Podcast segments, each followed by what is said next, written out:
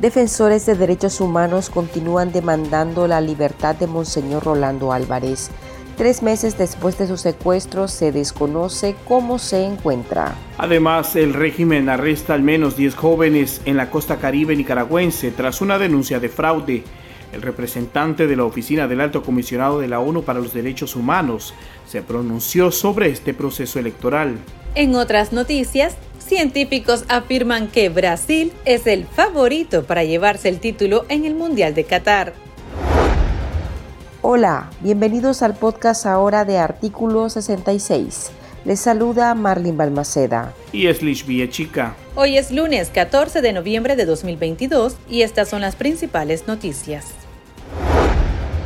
Monseñor Rolando Álvarez, obispo de la diócesis de Matagalpa, cumplió este lunes 102 días de aislamiento forzado por órdenes del régimen. El líder religioso se encuentra confinado desde el 19 de agosto, tras ser desalojado violentamente de su curia episcopal, donde se encontraba confinado junto con otros religiosos y laicos debido al asedio policial impuesto desde inicios de ese mes. Abogados y defensores de derechos humanos han denunciado que Monseñor Álvarez se encuentra bajo secuestro, aunque el régimen prefiere llamarlo un resguardo domiciliar, al tiempo que acusó al obispo de realizar actividades desestabilizadoras. Desde que la policía trasladó al jerarca católico a Managua, este no ha sido visto, y la dictadura tampoco le permite celebrar una Eucaristía. Sin embargo, el cardenal Leopoldo Brenes aseguró que Monseñor está bien de salud. Así lo dijo recientemente a la agencia de noticias AFP. De salud muy bien, espiritualmente muy bien. Él dice que él mira estas cosas como un momento de su historia, un momento del espíritu, y él piensa que algo de manera personal va a sacar de todo esto. La respuesta del cardenal no convenció a algunos defensores de derechos humanos y de presos políticos, como la doctora Yonarqui Martínez, quien cuestionó cómo una persona detenida ilegalmente privada de su libertad puede estar bien de salud.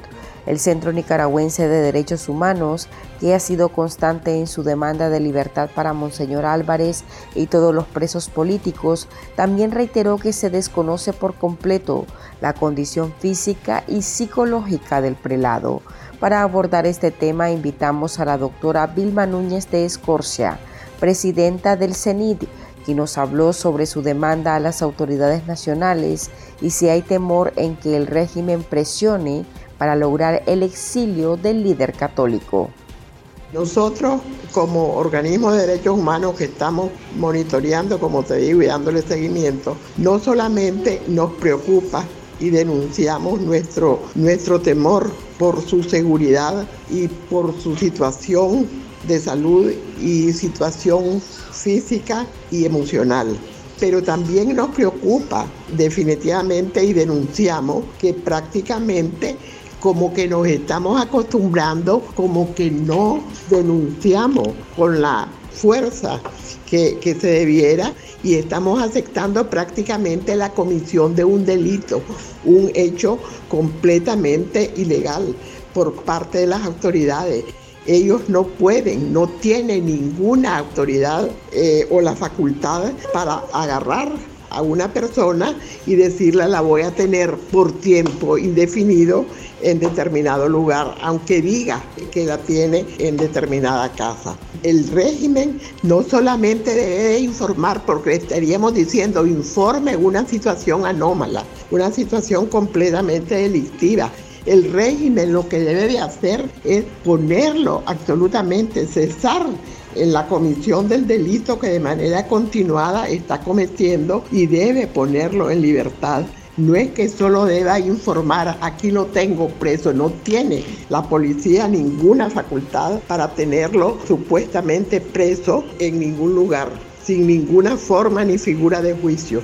Desde ayer supimos la información que el señor cardenal manifestó que el monseñor Álvarez se encuentra bien de salud. Nos satisface, ¿verdad?, a media esa, esa información, pero prácticamente el cardenal con todo respeto, nos está pidiendo un acto de fe, como que solo porque Él lo dice, lo tenemos que creer. A mí me parece, con todo respeto, que la iglesia, en este caso la alta jerarquía, tiene la obligación de decir de por qué hace esta declaración. ¿Acaso fue el cardenal a visitarlo? ¿Cómo supo que se encuentra bien de salud?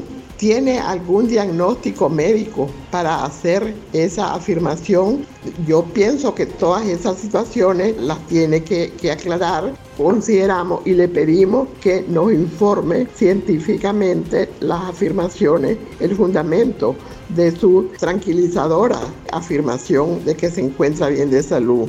Y en cuanto a tu última pregunta, que si hay temor de que se esté negociando el exilio de Monseñor Álvarez, esto ya sería muy especulativo porque, bueno, en la última noticia que hubo después de la visita del cardenal a Roma, se deduce de todas las aclaraciones y los mensajes de que hay algunas gestiones y eso, pero ya eh, definitivamente decir cuál va a ser la solución. Sin embargo, yo personalmente no te puedo dejar de decir que sí tengo miedo que con Monseñor Álvarez pase lo que pasó con Monseñor Silvio Báez.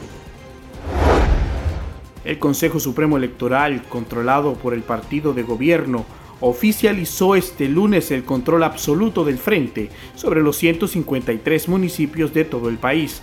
Los magistrados electorales publicaron los resultados de las cuestionadas elecciones municipales en el diario oficial La Gaceta, que confirman que el partido de Daniel Ortega ocupará todas las alcaldías. Mientras tanto, en la costa caribe hay denuncias de fraude, asedio policial y militarización contra la población indígena. El partido regional Yatama indicó que sus integrantes sufren asedio por parte de la Policía Nacional y que esta situación se acentuó durante el periodo electoral.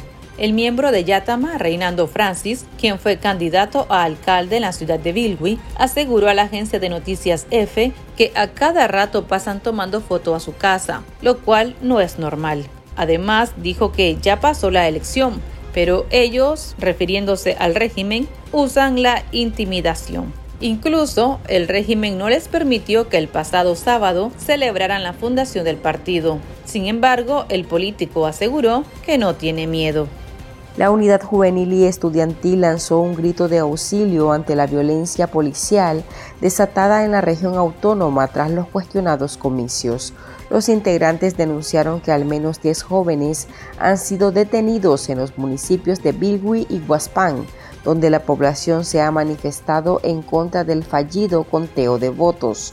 Esto manifestaron durante una conferencia de prensa virtual todavía no se han mostrado a las personas que detuvieron. Eh, no, no sabemos pues la situación, no sabemos dónde están en este momento, eh, pero sí sabemos que han sido detenidas. En cuanto a la situación, sí se mantiene la vigilancia policial. Eh, las personas que han participado en protestas, que han participado en toda esta zona, pues lo que están haciendo es huir, esconderse. Ortega y Murillo han instalado por la fuerza un un modelo hemogénico unipartidario usado para reprimir y doblegar a la población. Según el observatorio Urnas Abiertas, en las elecciones del 6 de noviembre hubo una participación del 17% y un abstencionismo del 83%, lo que refleja el poco interés y credibilidad en los procesos mostrados por los ciudadanos. Este día, Alberto Brunori, representante de la Oficina del Alto Comisionado de las Naciones Unidas para los Derechos Humanos, señaló que los resultados publicados por el Consejo Supremo Electoral de Nicaragua no lo sorprenden. El organismo también informó que el próximo reporte de monitoreo sobre el país, que sería presentado esta semana, estará dedicado al reciente proceso electoral. Esto manifestó el representante a través de las redes sociales. Los resultados oficiales de las elecciones municipales en Nicaragua que han sido publicadas el día de hoy no nos han sorprendido, todo lo contrario. No es nada raro en un proceso electoral que ha sido caracterizado por la represión a las voces disidentes y la restricción indebida de los derechos políticos y a las libertades civiles. Solo entre el 1 y el 8 de noviembre, algunas organizaciones reportaron hasta 32 detenciones que han sido definidas como detenciones políticas. El control del gobierno sobre todo el poder público en el nivel nacional y hoy también en las administraciones locales confirman que Nicaragua está pasando por una fase política autoritaria, una profunda, diría yo, alergia al pluralismo político, casi absolutista, diría, y ciertamente incompatible con los principios y valores de la democracia, el Estado de Derecho y los derechos humanos. El derecho a votar y a ser elegido en elecciones genuinas y periódicas está íntimamente unido a otros derechos humanos, cuyo disfrute es decisivo para todo proceso electoral auténtico, la democracia y el fortalecimiento del Estado de Derecho. Así las cosas. El equipo de fútbol de Brasil sería el favorito para hacerse de la Copa del Mundo de Qatar. Esto según los cálculos de un grupo de científicos con la ayuda del aprendizaje automático. Las probabilidades de ganar para el equipo verde amarela es de un 15%. Sin embargo, le hacen competencia Argentina con un 11.2%, Países Bajos con 9.7%, Alemania y Francia con 9.2 y 9.1 respectivamente, y por último, España con probabilidades de ganar de un 7.5%. El cálculo de los científicos se basa en cuatro fuentes de información, que son un modelo estadístico para la fuerza de juego de cada equipo, basado en todos los partidos internacionales de los últimos ocho años, y otro para la fuerza de juego de los equipos, basado en las cuotas de apuestas de 28 casas de apuestas. La tercera base es la información adicional sobre los equipos, como el valor de mercado y sus países de origen, por ejemplo, el tamaño de la población. Y la cuarta es un modelo de aprendizaje automático que combina las distintas fuentes y las optimiza paso a paso. Con los valores predichos por el modelo de los científicos, el mundial entero fue simulado unas 100.000 veces pero los autores aclaran que son probabilidades, no certezas. Por tanto, una probabilidad de ganar del 15% también implica una probabilidad del 85% de no ganar. Y estas son otras noticias que usted también debería saber hoy. La cuenta en YouTube del medio digital confidencial quedó temporalmente suspendida debido a problemas técnicos. El medio de comunicación dirigido por Carlos Fernando Chamorro denunció la mañana de este lunes que su canal fue blanco de un intento de estafa internacional el día anterior. Los atacantes cambiaron el nombre, logotipo y descripción del canal de Confidencial e iniciaron una transmisión en vivo en la que aparece el magnate de la tecnología Elon Musk, protagonizando una estafa internacional con supuestas criptomonedas. El equipo de YouTube informó que la suspensión del canal de Confidencial está suspendido temporalmente como parte de su protocolo y el caso está en revisión, por lo que el medio de comunicación espera retomar sus transmisiones a la brevedad. El ex concejal opositor al gobierno de Nicaragua, Carlos Valle, fue arrestado en Managua luego de que su familia optó por el exilio. Así lo denunció este lunes el colectivo de derechos humanos Nicaragua Nunca Más. De acuerdo con la denuncia, Valle fue detenido durante una serie de arrestos ejecutados en los días previos a las elecciones municipales del pasado día 7, en el que el oficialista FSLN se adjudicó la totalidad de las alcaldías.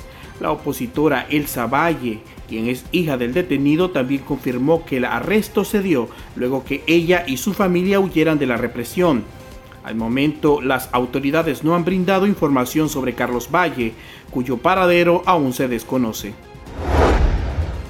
Gabriel López del Carmen cumplió este lunes dos meses de estar detenido en las celdas de la Dirección de Auxilio Judicial, conocida como El Chipote. La activista y miembro de la Unión Democrática Renovadora, Andrea Margarita del Carmen Ibarra, recordó este día que su hijo fue capturado en calidad de rehén y será enjuiciado en su lugar en diciembre próximo. Añadió que Gabriel es ajeno a la política, pero debido al deseo de venganza del régimen, ahora quedan desprotegidos los dos niños del joven. María Germania Carrión, esposa del preso político y expresidente del Consejo Superior de la empresa privada José Adán Aguerri, está en su casa, aseguró una fuente familiar en condición de anonimato. El viernes 11 de noviembre se conoció que la también hija del ex jefe del ejército, general Javier Carrión, habría sido detenida por la policía y trasladada a la Dirección de Auxilio Judicial en Managua, conocida como el Nuevo Chipote. Según la fuente, la policía la emplazó para una supuesta entrevista, pero no precisó si fue en las instalaciones del lugar o en su vivienda. También aseguró que la esposa del preso político se encuentra tranquila. Otra fuente familiar dijo que la casa del expresidente del COSEP y las viviendas de otros presos políticos que estaban en casa por cárcel y que fueron trasladados nuevamente a El Chipote fueron requisadas por la policía. Hasta acá nuestro episodio de este lunes. Para más noticias puede visitarnos en nuestra web. Nos encuentra como www.articulo66.com. También puede suscribirse a nuestro podcast y seguirnos en las redes sociales como Artículo 66 y en Twitter arroba Artículo 66 Nica. Hasta la próxima.